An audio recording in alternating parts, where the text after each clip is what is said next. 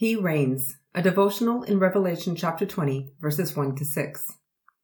It's around this time in the book of Revelation that I start to get nervous. This is where our understanding of what John was seeing and hearing is limited. Some have even called Revelation 20, 1 to 6 millennium madness.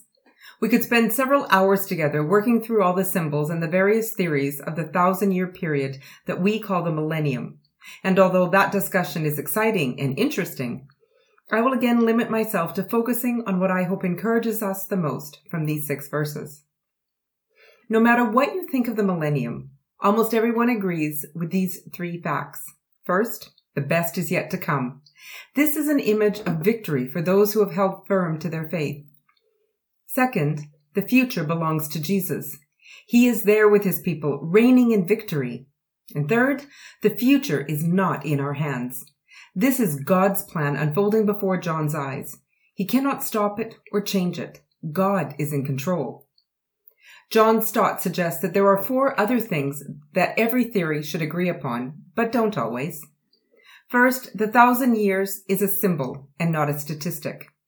In the book of Revelation, numbers are symbols, so the thousand years is a symbol also. Second, Jesus is not going to become king, Jesus is king. Third, the church is not a helpless victim. If Jesus is king and we are reigning with him, then we are not at the mercy of the media, the government, or the world. We are not victims, but victors. And fourth, the gospel changes things. The good news of Jesus Christ changes lives because it really is good news.